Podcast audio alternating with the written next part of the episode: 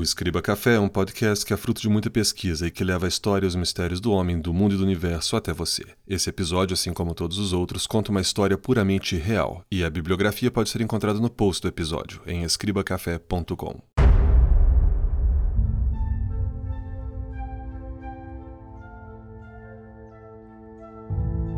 A porta do escritório de Sir James Caird fechou-se logo após a entrada daquela figura de ombros largos, queixo forte e voz grossa, que estava ali para pedir ajuda financeira para uma expedição.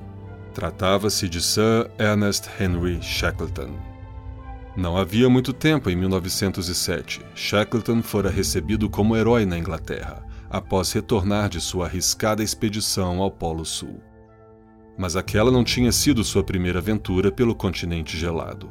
Ernest começou sua vida como homem do mar aos 16 anos, quando ingressou na Marinha Mercante e gradativamente era promovido. Em 1901, ele participou da expedição Discovery, comandada por Robert Falcon Scott, a qual chegou até a Antártida, a 1198 quilômetros do Polo Sul. A era das grandes e épicas expedições estava chegando ao fim.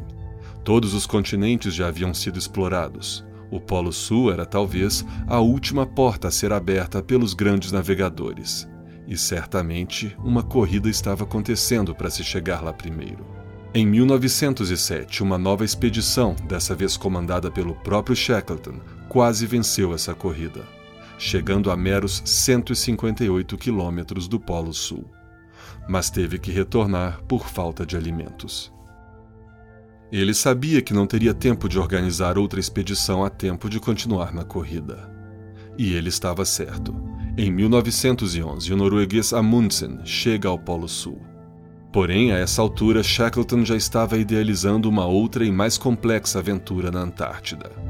Ele planejava cruzar todo o continente, a pé.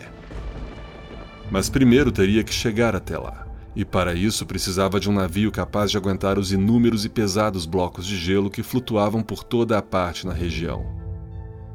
Precisava também de equipamentos caros, e uma tripulação. Tudo isso custaria uma pequena fortuna. E assim, ali estava Shackleton, depois de receber vários nãos, explicando seus planos para James Caird, na tentativa de receber uma doação. Dizem que Shackleton pediu somente 50 libras para ele, mas James ficara tão empolgado que lhe dera 24 mil libras.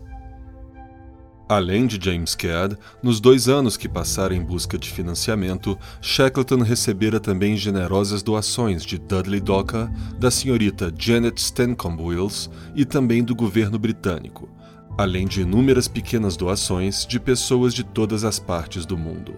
Sir Ernest Shackleton podia finalmente dar prosseguimento àquela que fora considerada por muitos uma ideia exageradamente audaciosa.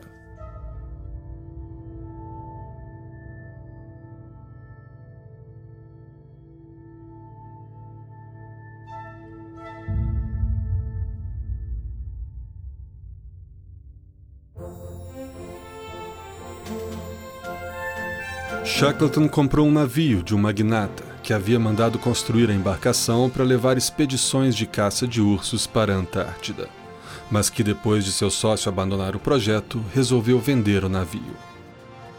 Inicialmente batizado de Polaris, ao ser comprado por Shackleton passou a se chamar Endurance, que significa resistência em inglês.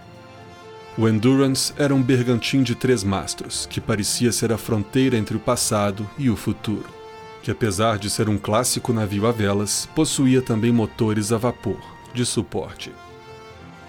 Ele fora construído sob medida para enfrentar as inóspitas águas que cercavam o continente antártico.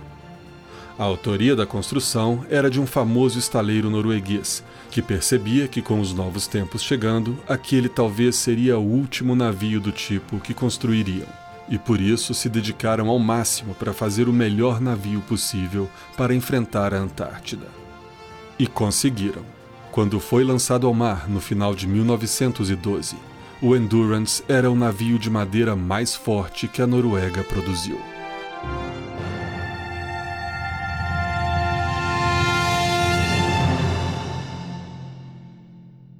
O navio havia sido escolhido com cuidado. Porém, ao chegar na hora da seleção da tripulação, os métodos para a escolha eram, no mínimo, estranhos.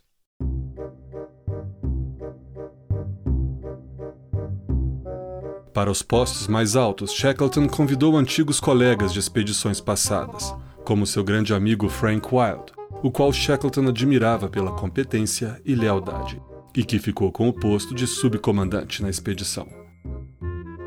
Para segundo e terceiro pilotos foram chamados respectivamente o irlandês Thomas Crean e Alfred Cheatham. O desenhista chamado foi o notável George Marston. E dentre os marinheiros, somente um veterano ao lado de Shackleton. Tratava-se de Thomas MacLeod. Todos esses veteranos eram competentes e experientes na Antártida. Mas a seleção de Shackleton começa a ficar estranha quando ele inicia as entrevistas com novatos para os demais postos da tripulação. Bastava ele gostar da aparência ou do jeito de algum entrevistado que ele estava contratado, e vice-versa. Para o posto de meteorologista, por exemplo, ele escolheu Leonard Hussey, que não entendia patavinas do assunto, mas Shackleton o achou engraçado. O físico Reginald James foi contratado por saber cantar um pouco, e o Dr. Alexander Macklin foi contratado como médico depois de responder uma pergunta de Shackleton de forma divertida. As entrevistas nunca duravam mais de cinco minutos, e para quem via de fora e achava aquilo uma irresponsabilidade, acabava por se impressionar quando via que o instinto de Shackleton quase nunca falhava na escolha da tripulação. Leonard Hussey, por exemplo, após ser contratado, fez um curso intensivo de meteorologia e se mostrou um excelente profissional durante a expedição.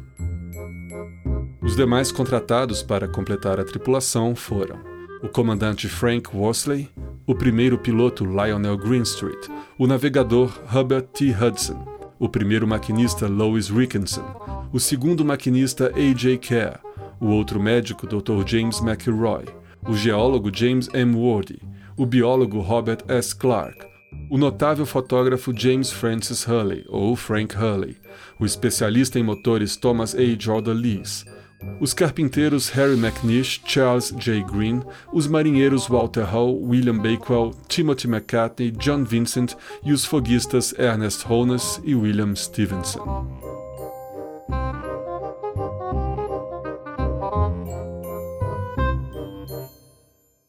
No início do ano de 1914, os preparativos para a expedição já estavam quase concluídos.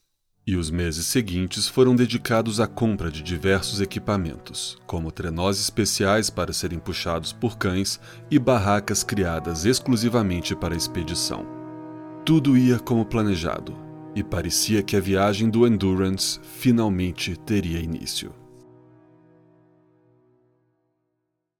Porém, no final de julho de 1914, quando estão prestes a iniciar a viagem, a situação na Europa não estava boa.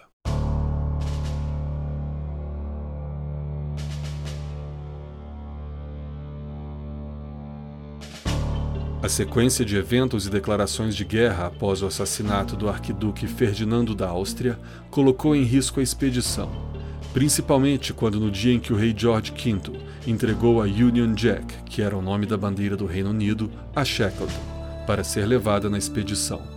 Nesse mesmo dia, a Inglaterra declarava guerra à Alemanha. Shackleton vive então o dilema. Seria muito ruim abrir mão da expedição, mas seria igualmente terrível partir enquanto seu país estava em guerra. Assim, após levar o assunto aos investidores, bem como à sua tripulação, e ouvir a opinião de todos, Shackleton finalmente decide colocar toda a expedição à disposição do governo. No entanto, a resposta do governo, através de um telegrama, foi: prossiga. E outro telegrama mais longo foi enviado em seguida por Winston Churchill, afirmando que era de interesse do governo que a expedição fosse levada adiante. Estava então tudo pronto para o início daquela, que foi intitulada por Shackleton de a Expedição Imperial Transantártica.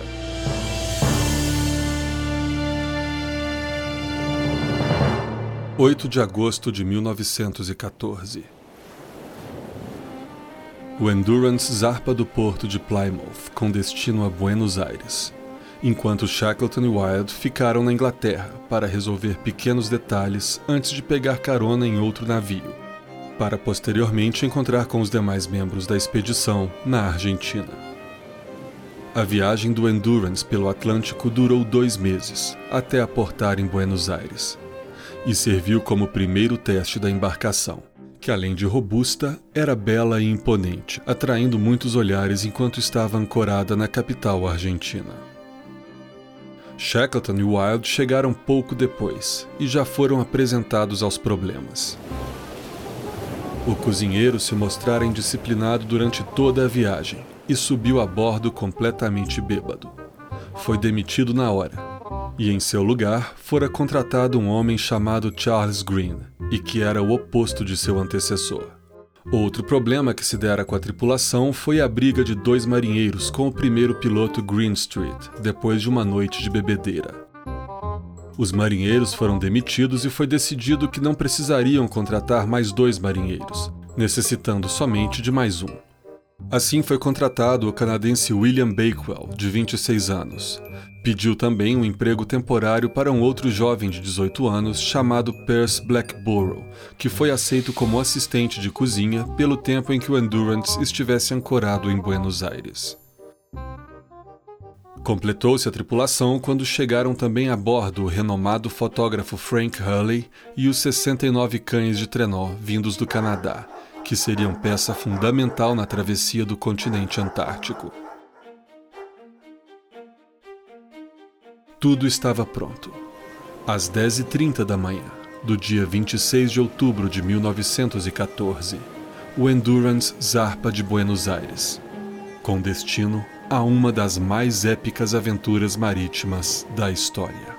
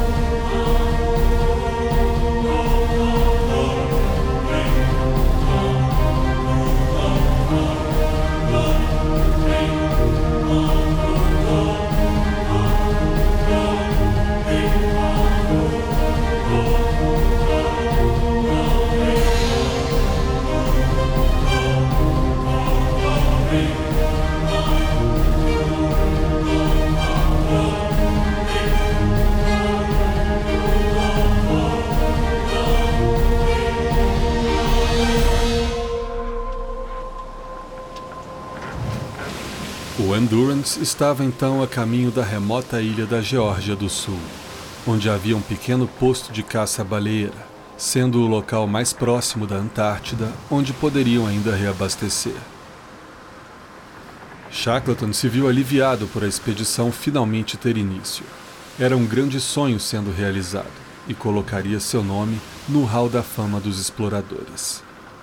E de fato isso ia acontecer mas não pelos motivos que ele imaginava.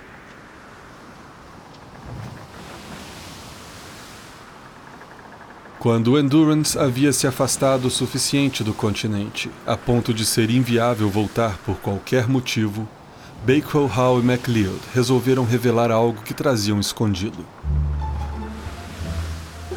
Um passageiro clandestino.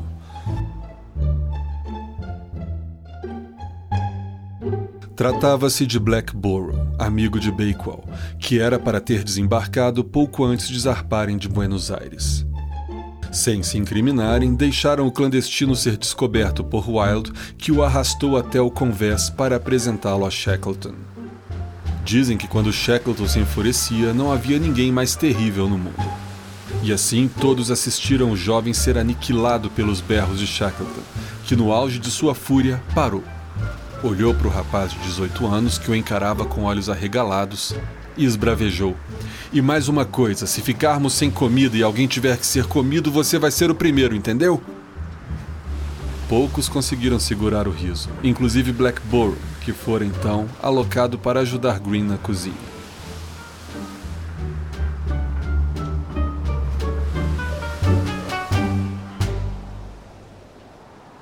No dia 5 de novembro de 1914, o Endurance chega à Geórgia do Sul.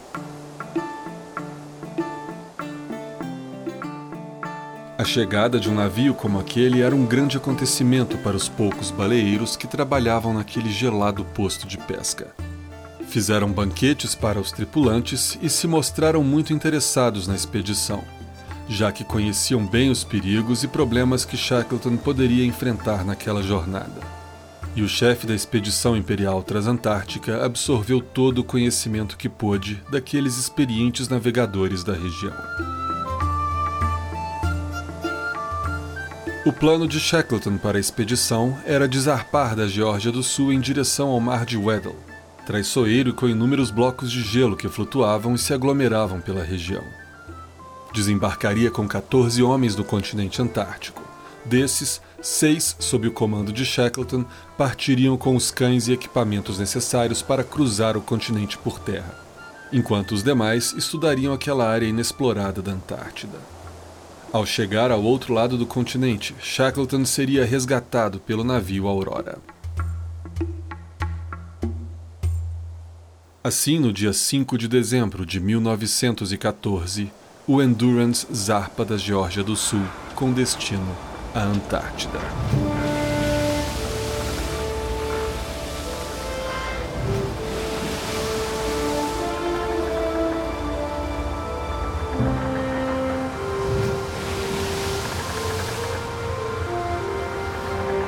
Após deixar a Geórgia do Sul, o Endurance rumou para leste, paralelo à Antártida.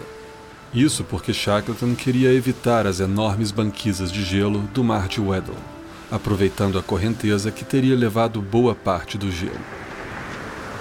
Na meia-noite do dia 11 de dezembro, eles finalmente encontram uma passagem pelo gelo e conseguem virar para o sul. Era verão na Antártida, o que significa que havia 24 horas de claridade por dia, deixando a navegação mais eficiente. No entanto, o gelo deixava a viagem muito mais lenta, obrigando o Endurance a desviar de grandes blocos ou simplesmente atropelar os menores, deixando alguns dos tripulantes assustados. Muitas vezes o navio parava por completo para esperar o gelo se abrir e assim conseguir passar.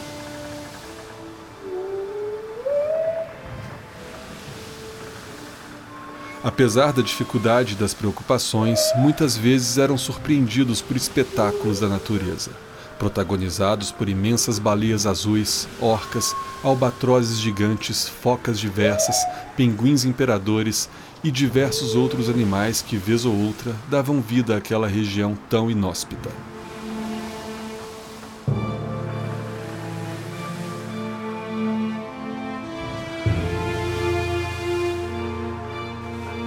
Natal fora comemorado a bordo com um banquete e música, tocada no violino de uma só corda que Hussey, o meteorologista, havia construído.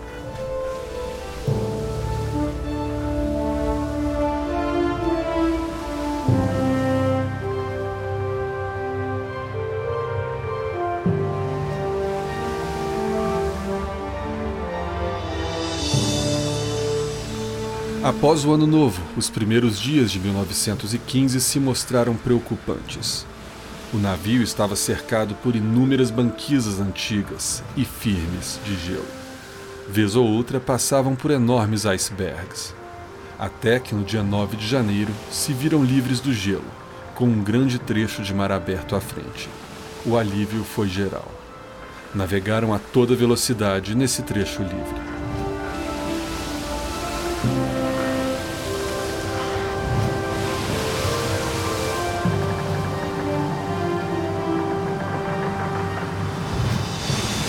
Estavam a 650 quilômetros a nordeste do seu destino, a Baía de Vaza, para onde conseguiram aproar e cinco dias depois diminuir a distância para 320 quilômetros.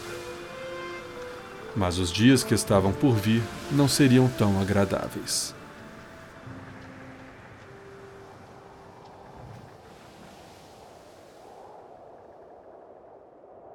Na segunda quinzena de janeiro, o gelo começou a cercar o Endurance até que o prendeu. A tripulação passou a trabalhar em turnos para tentar quebrar o gelo e liberar o navio. Até mesmo o frágil cozinheiro participou da empreitada, mas o enorme esforço humano se mostrou inútil. O Endurance estava preso em uma gigantesca camada sólida de gelo e somente um vendaval para separar as banquisas.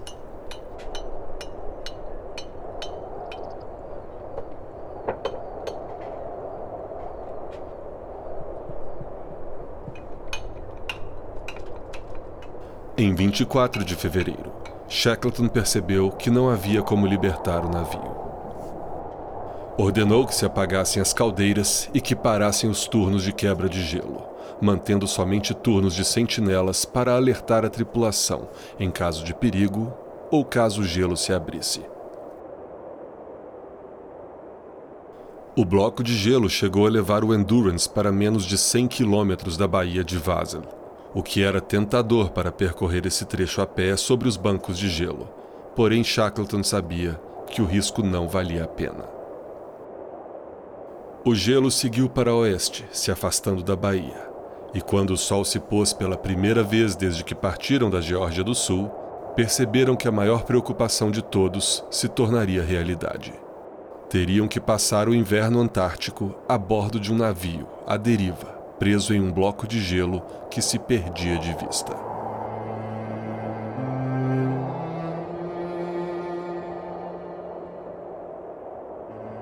O autor Alfred Lansing, em seu livro sobre a expedição, escreveu: em todo o mundo, não há uma desolação mais completa que a da noite polar. É uma volta à idade do gelo, sem calor, sem vida, sem movimento. Só quem já passou por isso pode avaliar plenamente o que significa ficar sem o sol semanas a fio. Poucos homens desacostumados são capazes de combater os efeitos dessa provação, e ela já levou muitas pessoas à loucura.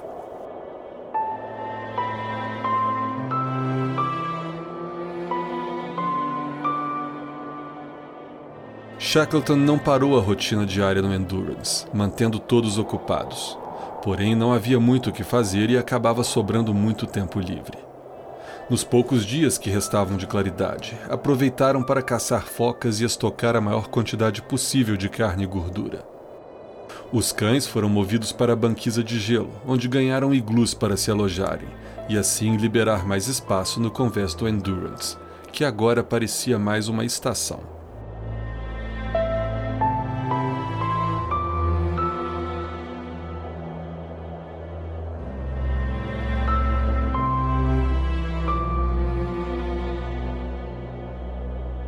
Com o passar de abril, dificilmente ainda se achava algum animal para caçar, e a luz era cada vez mais rara, até que em maio começa a noite polar.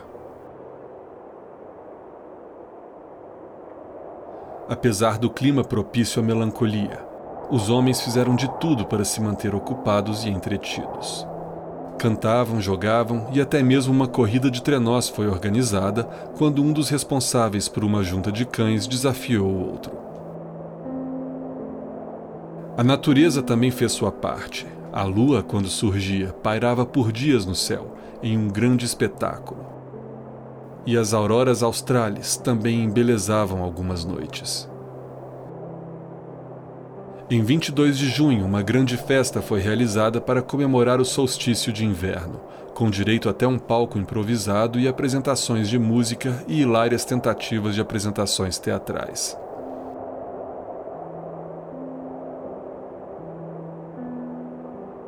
Todo o empenho da tripulação estava funcionando.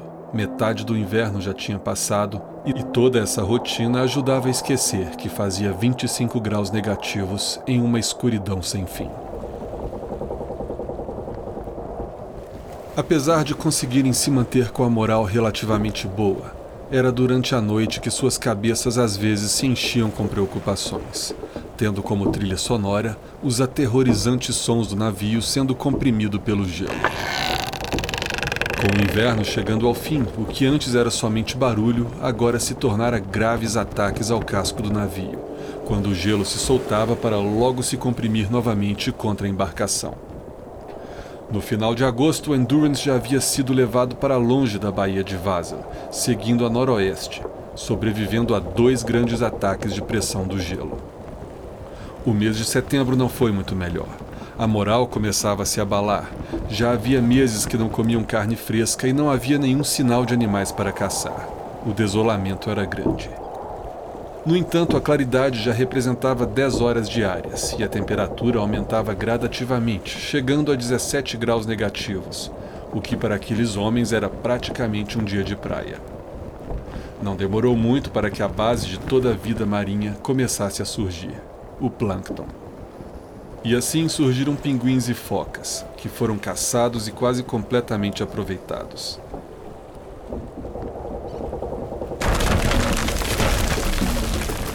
O início de outubro foi marcado por mais um ataque ao Endurance, que derrubou equipamentos e empenou diversas estruturas do navio. O Endurance já havia resistido aos ataques como nenhum outro navio resistiria, mas não podiam esperar que ele aguentasse para sempre. No dia 16, Shackleton decidiu que era hora de ligar as caldeiras e tentar abrir o caminho no gelo à força, mas sem sucesso. Até que no dia 24, a maior onda de pressão atacou o navio fazendo a água invadir a embarcação. As caldeiras foram novamente acesas e a tripulação começou a se revezar em turnos para bombear para fora a água, que entrava no navio. As bombas pararam de funcionar quando suas tubulações congelaram, o que gerou um trabalho sem fim da tripulação para salvar o navio. Os homens se arrastavam para suas camas quando terminavam seus turnos para descansar por alguns minutos. Para se prevenir, Shackleton ordenou que os barcos salva-vidas fossem baixados, junto com todos os equipamentos e mantimentos essenciais, e que fossem colocados na banquisa mais fina. Os homens não conseguiam mais bombear a água para fora do navio, e várias vigas começaram a se partir com a pressão. Não havia mais nada que pudessem fazer, e assim, no dia 27 de outubro, às 5 horas da tarde, Shackleton dá ordem para abandonarem o navio.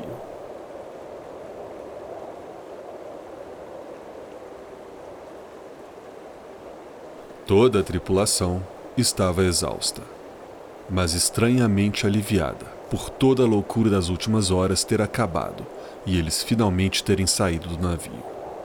Todos estavam aliviados, menos uma pessoa: Ernest Shackleton. Ele sabia que sua expedição fora encerrada e agora iniciaria uma difícil luta pela sobrevivência. Shackleton planeja então iniciar uma marcha de 500 quilômetros até a ilha Paulet, onde sabia haver mantimentos de uma expedição passada. A tripulação se animou por haver finalmente um objetivo, porém, após três dias de marcha e muito pouco percorrido devido à dificuldade de caminhar no gelo, se decepcionam com a notícia de que Shackleton considerou a marcha um desperdício de energia e que o melhor seria esperar. Ergueram um acampamento que chamaram de acampamento oceânico e Shackleton deu ordens para que buscassem no que restava do Endurance todo o equipamento e madeira que pudesse ser aproveitados. Os três barcos salva-vidas seriam levados com eles, até eles conseguirem encontrar mar aberto e navegar para terra firme. E isso seria um desafio, já que qualquer pequeno gelo flutuante poderia afundar aqueles barcos. Shackleton batizou as embarcações com os nomes dos principais investidores da expedição. Assim, a baleeira foi batizada de James Caird. O Scaler número 1 passou a se chamar Dudley Docker e o número 2 Stancomb Wills.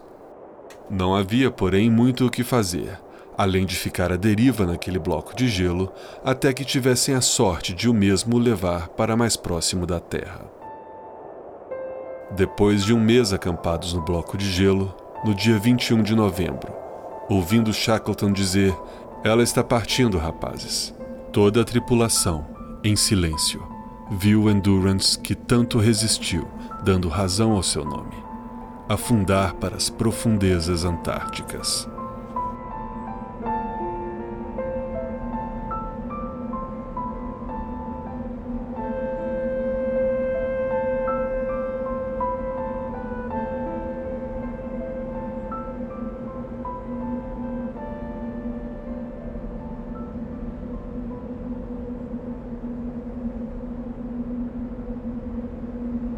A provação durante os meses que se passaram era sem fim. Estavam sempre com frio, com as roupas e sacos de dormir constantemente encharcados. Mal perceberam que o Natal havia passado em branco e o Ano Novo foi registrado em alguns diários como perguntas sobre o que lhes aguardava em 1916. O racionamento de mantimentos tinha que ser seguido à risca ou morreriam de fome. A caça estava escassa e aproveitavam tudo que podiam caçar, e por vezes até se divertiam para amenizar o estado de espírito. Um grande jogo de cintura de Shackleton fora necessário para evitar um motim. Distribuía os tripulantes pelas tendas de acordo com suas compatibilidades e jamais deixava aqueles que tendiam a criar problemas longe de seus olhos. A tripulação passou a se conhecer melhor e cada um já sabia o que esperar do outro. Já conheciam os pontos fortes e fracos de cada um e toda noite contavam casos e cantavam, até que os casos e as músicas já estivessem se repetindo. Os livros que foram levados também eram lidos repetidamente. Pratos quentes eram servidos de vez em quando, usando a gordura de foca como combustível para acender o fogão, o que deixava os rostos de todos gradativamente escuros com a fuligem e gordura. Posteriormente, devido à escassez de comida, a gordura também passou a fazer parte do cardápio, o que dava arrepios aos que comiam. Apesar de toda a tentativa de manter a moral alta, isso estava ficando muito difícil. Estavam em um lugar onde tudo queria matá-los, o frio, a fome, a loucura e até mesmo os animais, como certa vez Ord Lis, voltando de uma caça, vê surgir repentinamente uma cabeça da água, que logo se mostrou um leopardo marinho, que pulou sobre o gelo e começou a perseguir o especialista em motores. Do acampamento, todos puderam ouvir o homem gritar para pegarem a carabina enquanto corria o máximo que podia daquele enorme animal que o estava quase alcançando.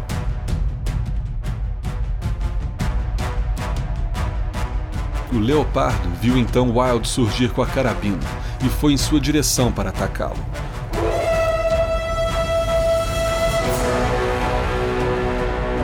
Wild precisou dar vários tiros até que o animal finalmente tombou a somente 10 metros dele.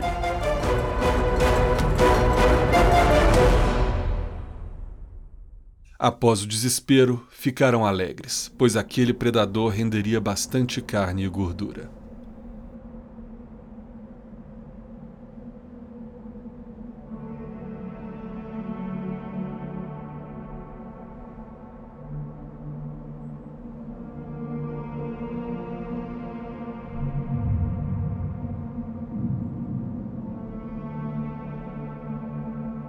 Mas além de todos os problemas, havia também a monotonia. Não havia muito o que se fazer por ali e eles precisavam sobreviver. O piloto Greenstreet escreveu em seu diário: Dia após dia, com muito pouco ou nada para aliviar a monotonia, damos várias voltas correndo em torno da banquisa, fazendo exercícios, mas ninguém pode ir muito longe, porque para todos os efeitos estamos numa ilha. Não há praticamente nada de novo para ler e nada para falar. Todos os assuntos já estão quase esgotados. Nunca pensei qual é o dia da semana, menos quando é domingo, porque aos domingos comemos fígado de pinguim com bacon no desjejum, e é a melhor refeição da semana. Mas logo não vou mais saber quando é domingo, porque o bacon já está acabando.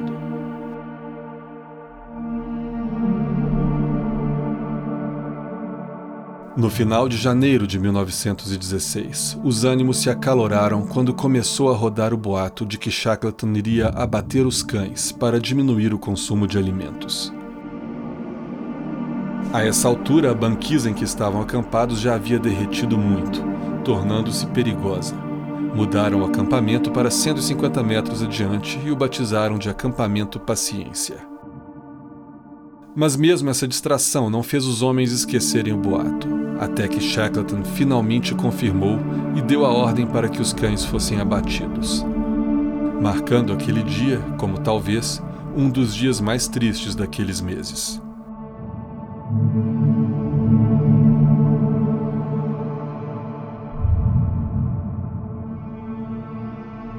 A maioria dos homens registrou sua revolta em seus diários. Tinham criado muita estima pelos animais. Mas no fundo, todos sabiam que não poderiam alimentar os cães por muito mais tempo.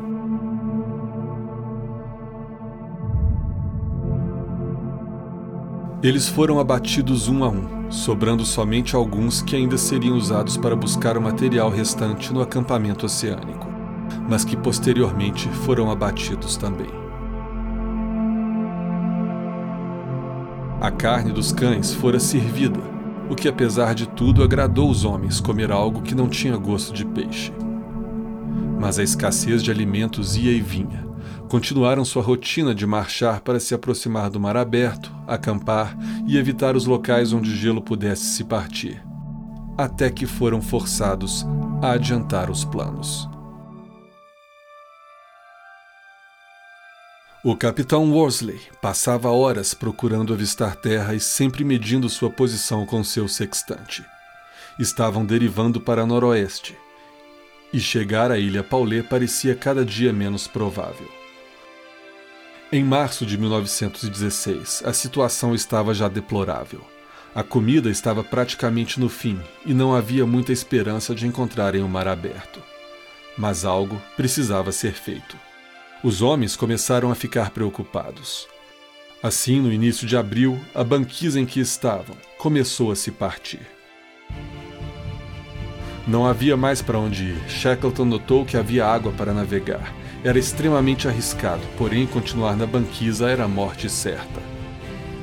Os três barcos foram colocados na água e em pouco tempo todos já estavam embarcados e remando apressadamente para se afastar do gelo, que rapidamente se fechou após a passagem deles.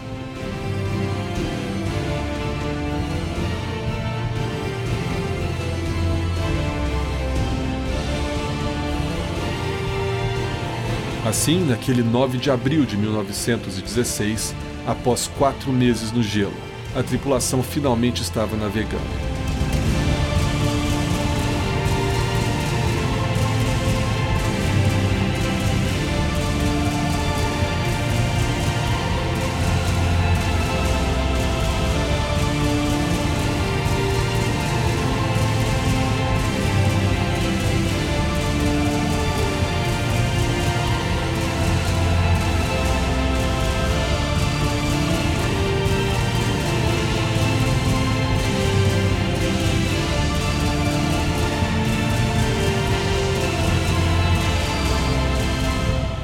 Porém, a tensão era grande. Precisavam evitar ao máximo o choque com pedaços de gelo e, vez ou outra, se assustavam com o barulho da batida. Foram vários dias de esperança misturada com desespero. Continuaram navegando para noroeste na expectativa de alcançar a terra firme. Navegar naquela região era algo terrível. Não havia registro sobre o comportamento das correntes e do vento, e pouco ou nenhum estudo havia sido feito por ali navegavam em águas perigosas e tinham que se virar. Intercalavam a navegação com acampamentos sobre banquisas e muitas vezes tinham que descer os barcos rapidamente quando o vento mudava de direção ou a banquisa rachava. Até que em uma noite desesperadora, embarcados a 48 horas sem beber água, todos com aparência horrível e desesperançosa, viram seus peitos se encherem de força quando os primeiros raios de luz surgiram no horizonte. Num silêncio apreensivo, todos viram surgir, próximo a eles, os grandes rochedos da ilha Elephant.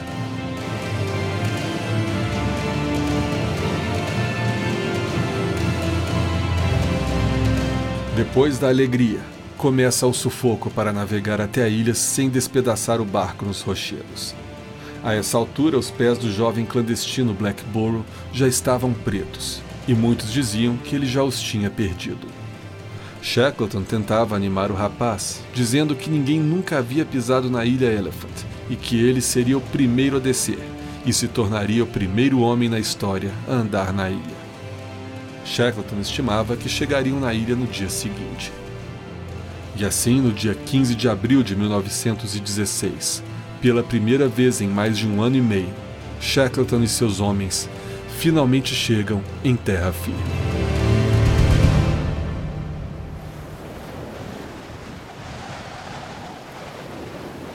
Era uma ilha isolada, gelada, inóspita, com ventos fortíssimos e um mar muito agitado.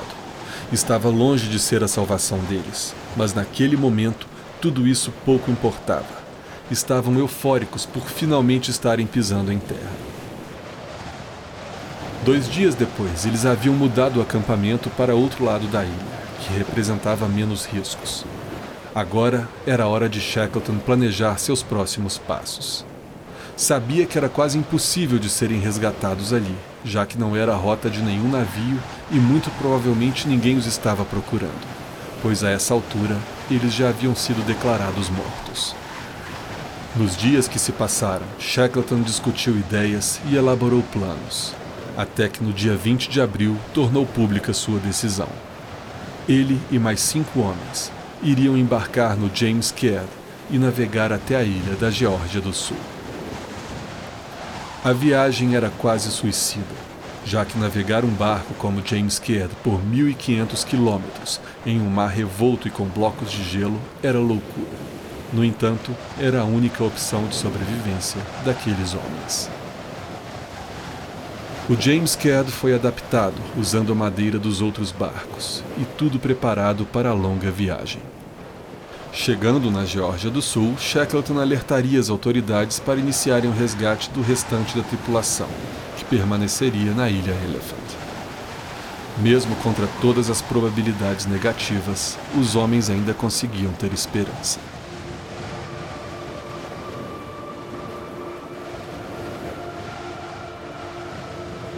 No dia 24 de abril, em um tudo ou nada, o James Caird parte da ilha Elefante sob os olhares de todos os homens que ficaram na ilha. A bordo estavam Shackleton, Frank Worsley, Crean, McNish, Vincent e McCarthy. Worsley era indispensável para a navegação, enquanto os demais foram escolhidos também por serem os que tinham mais chance de causar problemas no acampamento. Assim, Shackleton resolveu levá-los para evitar contratempos. Os homens que ficaram observaram o horizonte até o James Caird desaparecer. Começaria ali uma espera que ora era esperançosa, ora desanimadora. O frio e a ventania torturavam os habitantes do pequeno e esfumaçado barracão construído com lona das barracas e madeira dos barcos. Com o preocupante passar dos dias, tentaram a todo custo manter os ânimos, com jogos e conversas triviais, mas no fundo estavam desesperançosos. Ord Liz escreveu em seu diário. Estamos inevitavelmente ansiosos em torno do destino de Sir Ernest. Nós nos perguntamos como terá sido a viagem, como ele estará agora e por que ainda não conseguiu vir nos resgatar. Mas esse tema é praticamente um tabu. Cada um guarda seus pensamentos para si. Ninguém sabe exatamente o que os outros pensam a respeito, e é bastante óbvio que ninguém ousa dizer o que realmente pensa.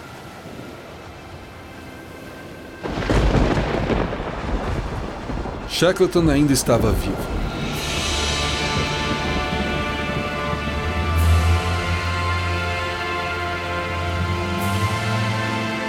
A viagem estava sendo terrivelmente penosa.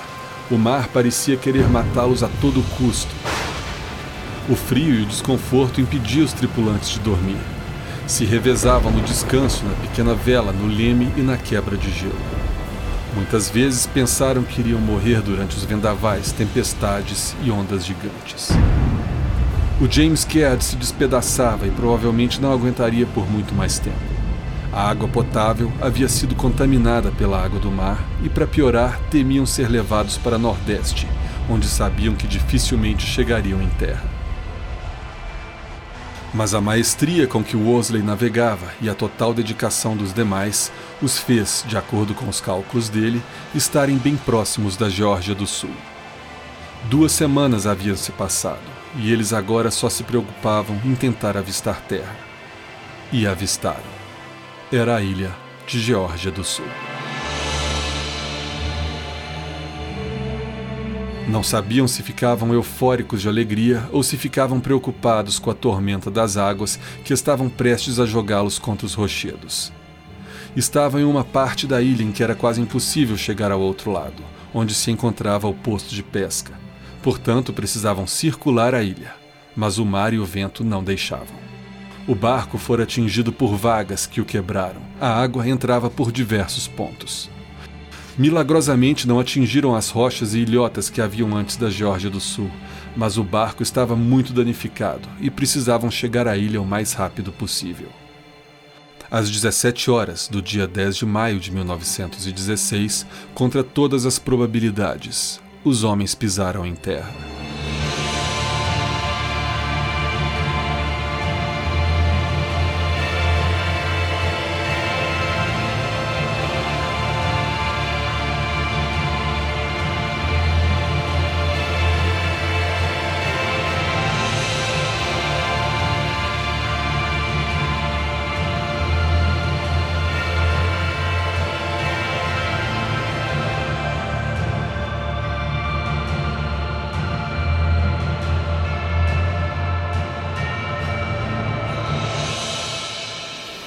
Estavam tão cansados que não conseguiram nem ficar eufóricos, mas trocaram apertos de mãos.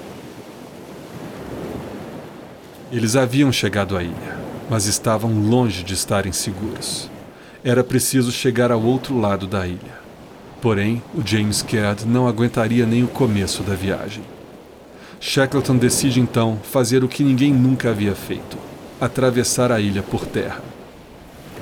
Porém, havia um motivo para ninguém nunca ter feito aquela travessia. Era impossível.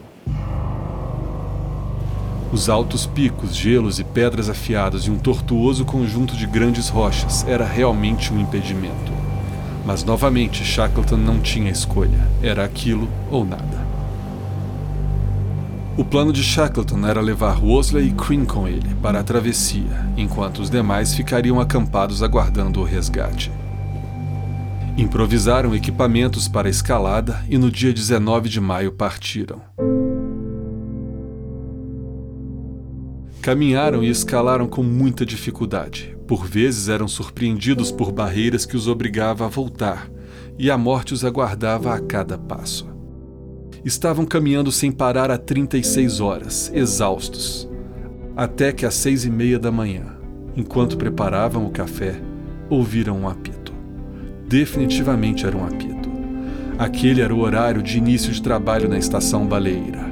Estavam próximos. Nunca imaginariam que um apito de uma fábrica seria um som tão emocionante. Com muita dificuldade, desceram o último trecho do pico e chegaram à estação. Depois de quase dois anos, naquele 20 de maio de 1916, estavam diante de traços de civilização. Estavam sujos, cabelos e barbas enormes, os rostos impregnados de gordura e as roupas em farrapos.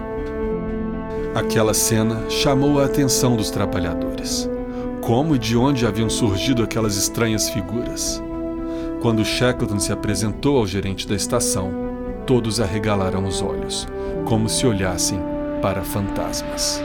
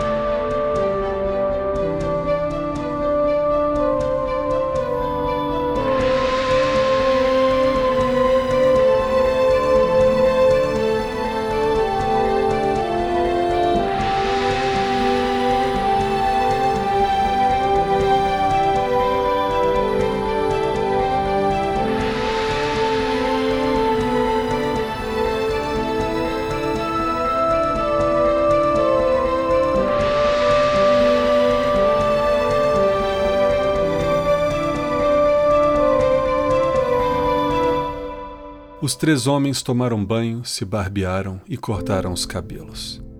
Mas ainda precisavam buscar os demais. Dois dias depois, navegaram com destino à ilha Elephant, mas foram bloqueados por gelo e precisaram voltar. Em 10 de junho conseguiram uma embarcação maior com o governo uruguaio, mas novamente não conseguiram chegar próximo à ilha. No dia 12 de julho, tentaram novamente com uma embarcação inglesa, mas novamente foram impedidos pelo gelo. Tentaram mais uma vez no dia 25 de agosto, com um navio chileno, e finalmente, no dia 30, conseguem chegar à ilha Elephant.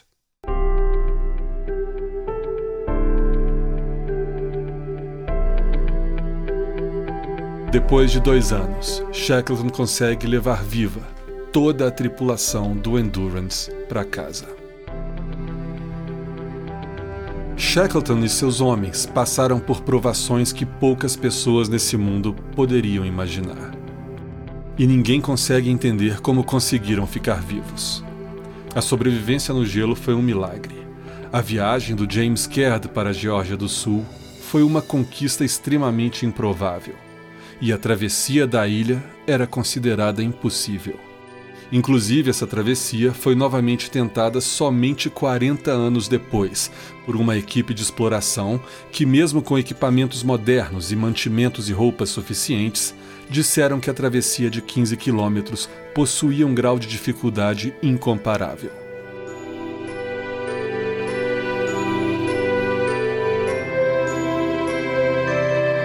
Uma homenagem fora feita a Shackleton, o comparando com outros exploradores, com as seguintes palavras: Para a liderança científica, o melhor é Scott. Para viajar depressa e com eficiência, Amundsen. Mas quando você está numa situação perdida, quando parece que não há mais saída, ponha-se de joelhos e peça a Deus que seu chefe seja Shackleton.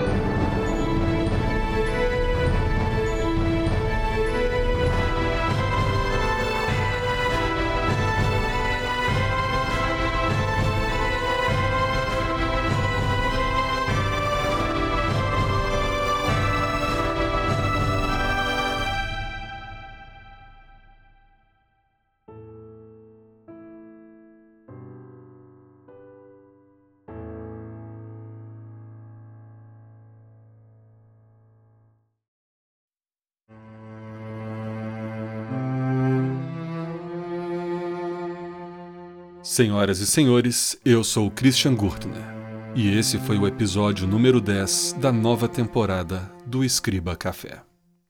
Sugiro a leitura do fantástico livro A Incrível Viagem de Shackleton, de autoria de Alfred Lansing, onde ele narra com mínimos detalhes essa épica aventura. Um agradecimento ao senhor e senhora Ataíde por me presentearem com o exemplar e inspirar esse episódio. Um enorme agradecimento também aos patronos do Escriba Café. Graças a eles, o podcast ainda continua no ar. Colabore para que mais episódios sejam publicados em menos tempo. Seja também um patrono em patreon.com/escribacafé. O link encontra-se no post desse episódio em escribacafé.com. Acesse e deixe também seu comentário. Siga o Escriba Café nas redes sociais. O nome, tanto no Facebook quanto no Twitter e no YouTube, é Escriba Café. A todos que me ouvem, o meu muito obrigado. Um grande abraço e fiquem em paz.